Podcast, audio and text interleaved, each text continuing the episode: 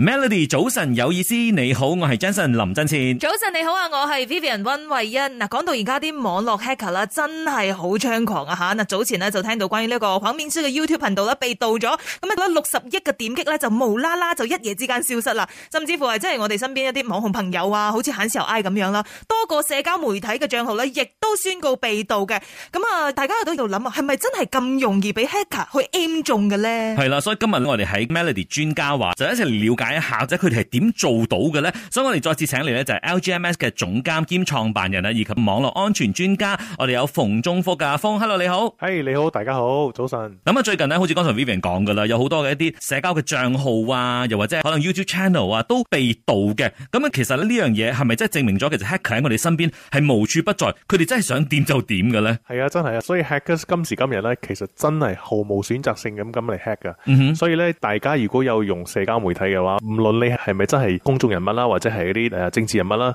其實我哋 account 都有咁嘅危機去被盜嘅。但係啦，譬如講 hack 噶啦，佢係 like randomly 咁樣 pick 人去盜取你啲 account，定係咧？譬如講，可能你真係網紅嘅，特別專嘅揀啲名人人咁樣注意，啲或者神可能叻你嘅點擊率係好高嘅，follower 係好多嘅，係點樣 aim 中嘅？其實咧，可以講而家 hack 係毫無選擇性嘅。當然啦，如果你係公眾人物或者係政治人物嘅話，你有嘅危機係肯定比其他人一般係高啲啦。嗯 因為點解我講係毫無選擇咧？因為其實而家好多人咧都係中意用同樣嘅 password 嗯係唔同嘅 account 嘅。係咁同樣嘅 password 用唔同嘅 account 嘅危險就係話，萬一你其中一個 account 俾人 compromise 咗，俾人係 hack in 咗啦，咁 hack 嘅通常都會用同樣嘅 password 咧嚟試你其他唔同嘅 account，嗯咁佢就可以 take over 啦。但係如果你本身係一個公眾人物，或者係一個政治人物，或者係有好多流量嘅一個 account 嘅，當然會吸引到更加多人會嚟 hack 你啦。可能 hack 你嗰個人咧都未必係 hack 嘅，可能係、可能你嘅 fans 或者係你嘅對手啊，或者係佢請 hack 嘅咁嚟 hack 你嘅。哦，OK，即係所有好多嘅唔同嘅可能性喺度啦。嗯係嗱，好似有時我哋睇一係啊係啲啊電影同 hacker 有關嘅咧， 即係可能佢哋咁見到啲 hacker 好似有啲儀器咧，就係可能佢一下子就可以喺好短好短時間之內咧，可以去 detect check 晒所有嘅 password，去試過晒佢啦，跟住就可以知道哦，你嘅 password 係乜嘢。即係其實係咪真係咁簡單嘅？其實啲 hacker 咧係用啲乜嘢漏洞啊，或者咩方式去盜取我哋嘅密碼或者我哋嘅帳號嘅咧？哇，其實漏洞真係好多種方法嘅。如果我哋真係講唔同嘅方法咧，其實好多種嘅。但係最普遍嘅咧，通常如果我哋係 hack 嘅咧，我哋做嘅方法咧就係通過 WiFi，通過 WiFi 嚟竊取你嘅 password 啦。就係即係話咧，我哋喺一個公眾場合咧，咁 set up 個假嘅 WiFi。咁假嘅 WiFi 對我嚟講係好處係咩咧？你 set up 個假嘅 WiFi，我哋可以用任何嘅名啊。呢個 WiFi，譬如講你喺個咖啡廳入邊咧，誒、咁我哋就將呢個假嘅 WiFi 咧就 set as 呢個咖啡廳嘅名啦。嗯咁、你入到去咧，睇到個 WiFi 咧，你就會自自然然咁上網啦。咁你一上網之後咧，你所 download 或者所 send 出去嘅資料咧，我哋都會收到一份嘅。咁、哦包括咗我哋嘅個人資料啦，譬如講我哋嘅 password 啊、username 啊，嗯咁、都可以睇嗰個假嘅 WiFi 嗰度收得到嘅。嗯所以咧，呢個係最普遍嘅竊取密碼嘅方法啦。 ，OK，咁接落嚟咧，仲有當然仲有其他方法啦，譬如講我哋去一啲 website download 一啲翻版 software 嗯啊，或者係 malware，咁 malware 同埋翻版 software 都可以盜取到我哋嘅 password 嘅，所以就唔好用翻版 software 啦。嗯 OK，好似剛才講嘅啦，好似話誒用一啲假 WiFi 咧去裝你啊嘛，裝個陷阱俾你啊嘛。係如果啦，即係即係我哋見到誒一係你個 WiFi 我哋想 connect 嘅，咁有啲我哋 connect 唔到嘅，即係入唔到去嘅，其實係冇呢個危機噶嘛，係咪？而係要真係俾你誒順利俾你用到佢個 WiFi，先至會有剛才所講嘅盜取嘅危機嘅係咪？所以係咪唔使擔心？譬如講，好似啦，我哋去到 cafe 啦，咁真係屬於嗰個 cafe 嗰個 restaurant 嘅咧，你就可以問佢哦落 can I have your password pa- WiFi password。咁啊哈嗰個相對嚟講係咪比較安全啲？唔係就唔好揀嗰啲可以 auto 完完全 connect 嗰全啲， open 係 free 嗰啲係咪？係誒，未必㗎。啊，未必㗎又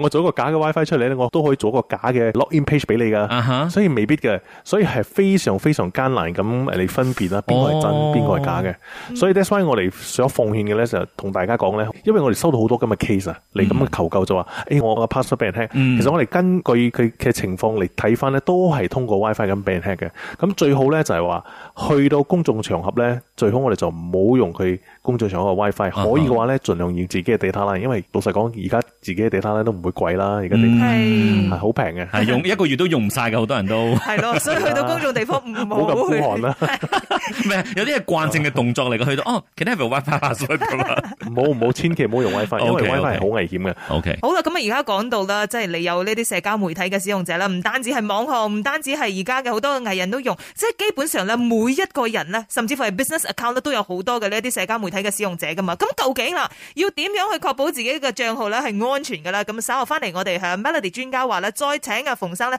同我哋一齊分析一下，繼續守住 Melody。你好啊，我係 Vivian 温慧欣。早晨你好，我係 Jensen 林振前。今日嘅 Melody 專家話咧，我哋繼續嚟探討一下啦，就係關於網絡安全嘅問題啊。咁事關咧，最近都見到一啲誒名人啊、網紅啊，佢哋嘅一啲社交帳號啊、YouTube channel 咧，真係被盜嘅，所以更加咧令我哋想知道到底 hacker 佢哋嘅嗰個運作係點樣嘅咧？點樣可以保護到我哋嘅帳號嘅安全呢？今日繼續請嚟 LGMS 嘅總監兼創辦人啊，亦都係網絡安全專家，我哋有馮中科喺線上㗎。Hello，馮早晨。係大家好，早晨早晨。嗱，咁而家講到社交媒體咧，其實基本上個個都喺度用噶啦，係嘛？即係如果想要確保自己嘅 account 係安全嘅，咁首先我哋要點樣做先咧？嗱，首先咧，我先講一講 hacker 係點樣樣係攞到我哋嘅 password 啦。咁攞到個 password 之後咧，佢會做啲咩？先好多時候咧，譬如講我頭先所講啦，hacker 係通過 WiFi 嚟攞到我哋 password 啦，hack 嗰個 WiFi 啦。第二個方法咧就係話，有時候咧我哋嗰啲 account 啊，如果我哋太耐冇換 password 咧，譬如講我哋喺某啲網站有自己嘅 account 嘅，咁我哋嗰個網站咧係用我哋自己嘅 password，而且我哋 password 係冇換過嘅，用咗好耐嘅。咁萬一呢個網站俾人 hack 完之後咧，咁呢個 password 咧就會流落到嗰個暗網入邊噶啦哦 dark web 入邊邊噶啦。咁如果我哋就係用緊同一個 password 嘅，而且係未換過嘅，咁我哋所遇到嘅危機就會好高啦。That's why 就係講誒 hacker 係可以通過用翻 recycle 翻我哋之前所 expose 咗嘅 password 咧嚟登錄去我哋其他嘅 account 咯。所以最重要嘅就係而家我哋要定期換 password 就係咁解啦。因為好多時候嗰啲網站咧，佢係俾人 hack 完之後咧，嗰啲 password 會俾 hacker 收一份嘅，咁 hacker 會跟住咁樣 recycle 一直嚟用嘅。你所謂嘅定期係幾耐換一次，咁睇翻你自己嘅呃誒勤力程度， 同埋個路究竟可以通常裝呢幾多 password？通常咧，我都建議你半年換一次啦，六個月換一次啦。 嗯哼最重要係有換啦，好過冇換咯。 OK 但係方我哋六個月換一次，唔單止就係換一個 Facebook，可以 換 Instagram 啦、係啊 Facebook 啦，咁多其他嘅 account email 啊啦，啦，唉係啦，所以我呢度可以教大家一個好容易嘅方法。嗱，嗯一個好嘅 password 咧，其實有兩個特點嘅。好嘅 password 咧就係容易記，但係難破解。吓啊，咁容易記咧就好簡單啦，即係話你諗一個句子咧係容易記嘅，譬如講啊，你要 set 一個 password for Gmail，、嗯哼或者你 set 一個 password for Facebook 啦，嗯哼譬如講啦，OK，如果係 Gmail 嘅話，我可能一句話係好易記嘅，譬如講話係 I love Gmail，呢個係一個 password，、嗯哼但係咧，如如果你單單係用 alphabet 嚟寫呢個 password 嘅話咧，會係好差嘅 password，因為佢好易被破 解嘅，因為單單係用字母嘛。嗯哼咁、你可以做嘅咧就係講啊，OK，而家我哋有咗一個容易記嘅 password 咗啦，I love Gmail 嘛。咁我哋接落嚟需要做嘅咧就係將所有嘅 vowels A E I O U 啊哈就換去一個符號，咁、哦 A 咧就換去個圓嗰個 A 啦，啊哈譬如講誒 I 咧就換去一號啦、啊哈 o 咧就換去零號啊啦，哈零號。咁成個 password 咧就變成個好 secure 啦，好好嘅 password 啦。咁、有啲人話：喂，咁我有咁多 account，咁我要點換啊？其實用翻同一個方式啦，譬如講你係用啊 Instagram 嘅，咁啊你你咪擠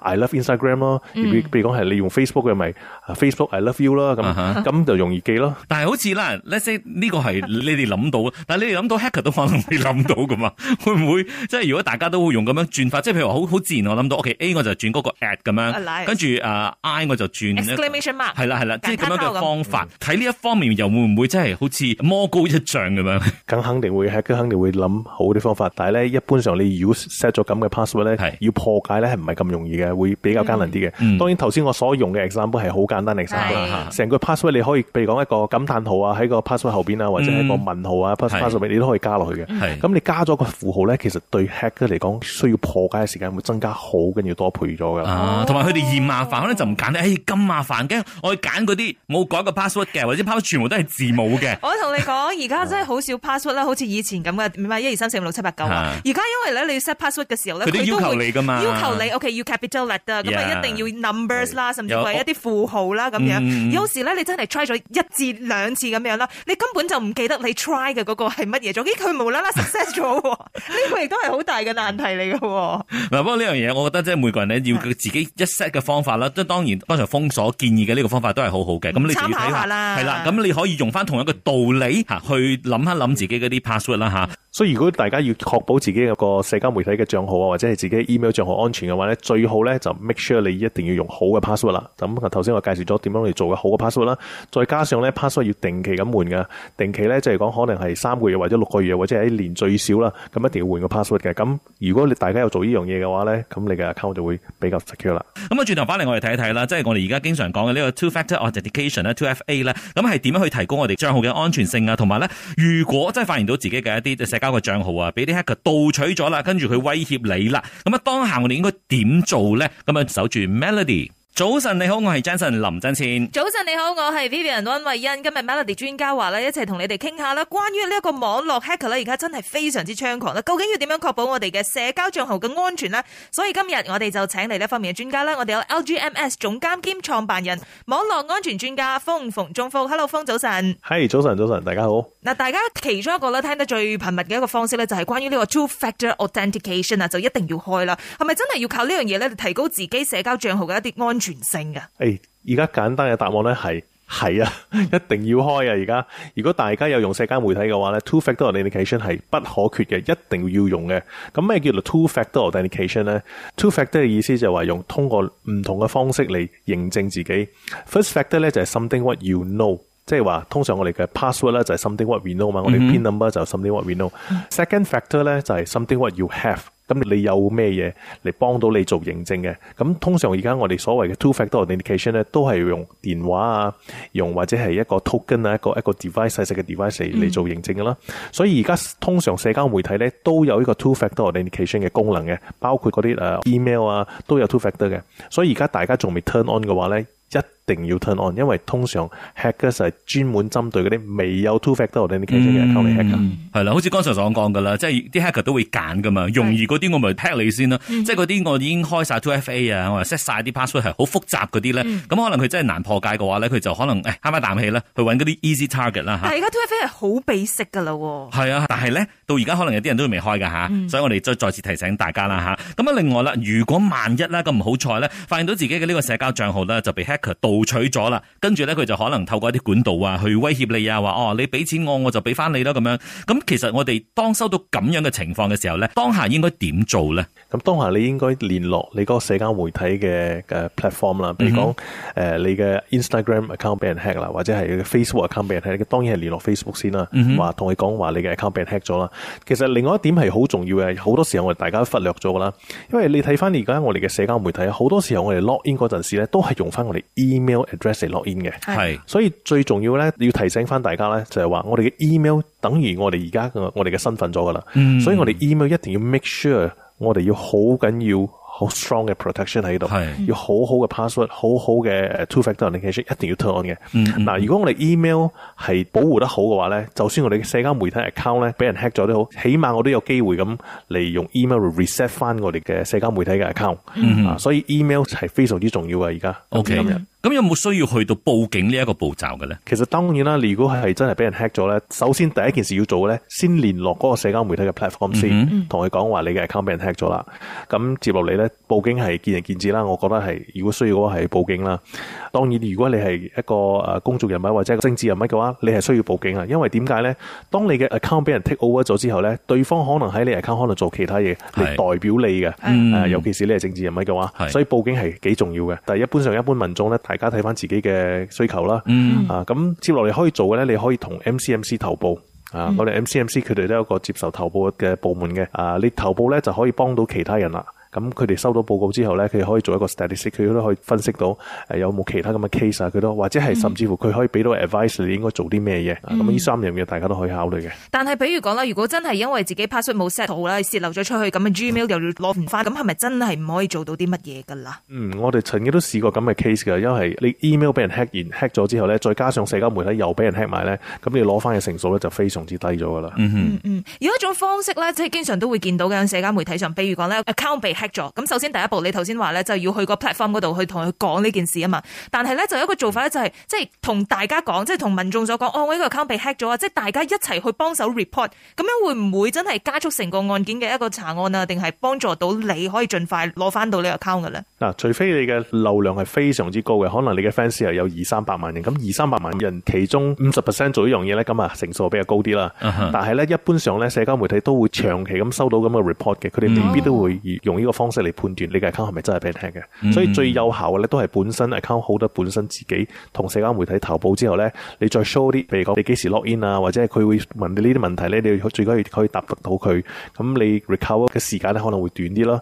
啊，當然最重要都係翻翻 email。如果你 email 都俾人攞埋嘅話咧，咁就真係玩單啦。嗯 O K，好似所以間唔中啦，如果我哋即係耐不耐咧，就會見到哦，我哋可能嘅社交媒體啊，或者我哋嘅 email，可能啲系統咧就會提醒翻，哦，有一個不知名嘅地方 try to log in to 你嗯嘅 account。係咪你嚟嘅？咁啊，樣係啦，佢會問翻你係咪你，有時係自己嚟嘅，即係可能會用佢嘅 device 去係 access 噶嘛係。但有時候咧，可能你，誒，我真係冇喎，所以見到呢啲嘢嘅時候，係咪就係呢個好大一個警報咗咧？誒係啊，可以咁講啦。睇當然你要睇翻嗰個 alert 你嗰個喺邊度嚟嘅啊哈可能有啲假嘅網站都可以咁 send 個 message 俾你，或者係你去到一個誒 website，佢可以做一個 pop up 同你講，哇，你嘅 account 俾人 login。嗰個網站可能係假嘅 Facebook 或者係假嘅 Twitter 或者假嘅網站，嗯哼佢都可以咁做係嘅。所以大家要分析清楚啦。嗯誒、當然有個提醒好過冇個提醒嗯啦。係，所以通常呢啲如果係真係比較正規嘅正統嗰啲，係會透過點樣嘅 notification 去通知你係 email 啦，定係話 SMS 啊啦，定係點樣嘅？誒、或者佢可能喺你嘅手機嘅 app 嗰度會 send 一個通知俾你嘅咯。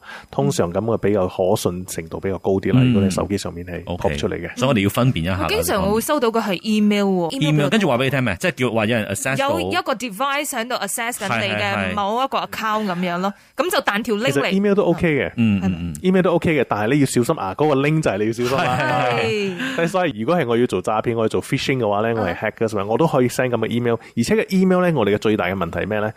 因為今時今日嘅 email 咧，我哋大家都可以喺嗰個 from 嗰度咧做任何嘅 email address 嘅。嗯我可以話誒、呃 from mark zuckerberg at facebook dot com，我都可以 send 個咁嘅 email 俾你嘅。啊哈所以但係我收到咁嘅 email 咧，入邊有 link 嘅話咧，咁啊要千祈要小心啦。冇 click 個 link 啦，你睇到個 email 就算啦。嗯 OK 啊咁你再用第二啲方式去 check 翻你嘅 account 係咪真係 login 唔到啦，或者係咁嘅，又好或者係其他嘅事啦。嗯，好啦，咁啊，轉頭翻嚟咧，我哋再繼續聽一聽風點講啦，即係喺呢一個網絡安全方面啊，同埋一啲 hacker 嘅防範方面咧，仲有啲咩要注意嘅咧？繼續守住 Melody。早晨你好，我係 Vivian 温慧欣。早晨你好，啊我係 Jensen 林振前啊啦。今日嘅 Melody 專家話，我哋傾一傾網絡安全啦。咁啊，有關咧呢一個 hacker 方面嘅呢個猖狂程度咧，即係令大家咧就係人心惶惶嘅。所以我哋請嚟嘅咧就係 LGMS 總監兼創辦人同埋網絡安全專家，我哋有封馮中福嘅。咁啊，封文可唔可以同我哋講下咧？即係我哋都好想了解下 hacker 其實咧有冇啲乜嘢真係好勁嘅儀器啊，或者係好勁嘅腦啊，或者係一個點樣嘅 training 先可以做到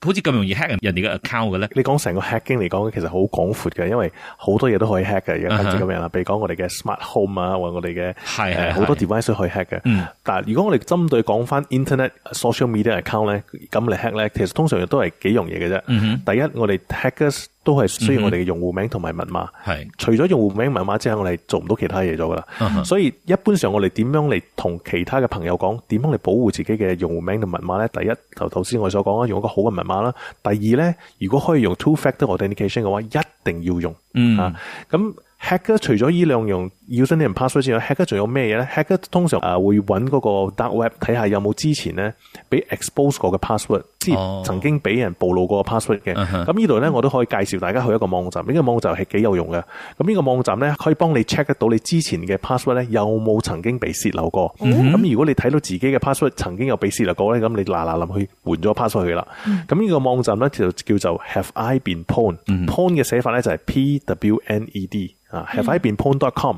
咁去到嗰度咧，你就 key 你嘅 email address，、你嗯 key 咗之後咧，佢會同你講，哇，呢、個電郵嘅 password 咧有冇曾經被暴露過啊，或者係曾經喺幾時被暴露過，佢都會 show 出嚟嘅。哦，誒呢個網站連所以如果你大電話家號睇到嗯碼都得㗎喎。啊，係啊，嗯哼電話號碼都得噶。 OK，所以話，如果你睇到自己嘅個人資料、自己嘅電話或者自己嘅 email 曾經有被暴露過呢嘅 password 被暴露過，咁你要嗱嗱臨換個 password 啦。喂喂喂，唔好等啦，我哋即刻試一試先。喂，真係喎我嘅呢個好似有試過俾人哋 pon 過喎。诶、其實我嘅都係試過哦喎。係喎，所以下邊咧，其實喺誒呢一個呃 website 裏面咧，即係你 key in 咗你嘅 email，跟住如果你係有試過俾人哋 hack 過或者有被妥協過嘅話咧，佢下邊就會話俾你聽，哦喺咩情況之下，幾時、幾年、幾月係喺咩網站啊，或者喺乜嘢 app 嗰度咧，就會有一啲咁樣嘅情況出現，所以係睇得好清楚㗎嘛。係啊所以封呢啲咁樣嘅誒數據咧，係佢哋之前已經擲低咗㗎啦嘛，係嘛？係啊，啱啊，所以即係話咧，如果我哋嘅 password 曾經被暴露過咧，咁呢啲資料永遠都會喺個網上面嘅。所以如果大家到今時今日仲未曾經換過 password 嘅話，咁你會去好危險噶啦，因為我哋 password 已經係喺出邊咗，喺網上面咗，就誒、呃 hacker 會一直咁樣 recycle 嚟咁嚟試啦。嗯，OK，哇！所以呢樣嘢大家都記得要去 check 一 check 到底自己有冇中過。可能可能我哋覺得我哋已經好小心噶 啦，但係 咧一下有啲中三個，有啲中一個咁再樣。加上咧，因為你而家啲 social media account 咁多啦，其他嘅譬如講買嘅嘢嘅 app 又好啊，其他嘅 website 你上去嘅都好啊，都有屬於嘅呢啲 password 咧，即係每一個咧都要非常之小心嘅。譬如講啦，如果一個係唔小心被 hack 咗 Facebook 啦吓，咁啊會唔會影響到譬如講你嘅 Instagram 啊、YouTube 啊被盜取嘅呢一個機會又再大翻啲嘅？啊，係啊，因為而家大家咩咧？大家好中意用誒、呃 log in through Facebook 或者啊係 log 啊 in through Gmail。That's why 我哋而家係好注重呢樣嘢啦。譬如講，我哋用咗一個簡單嘅例子，譬如講我哋用 Gmail，啊好多時候我哋都係用 Gmail 嚟 log in 嘅，log in through Gmail 咁嘅咁嘅意思。所以我哋嘅 Gmail 本身又要 make sure 我哋有好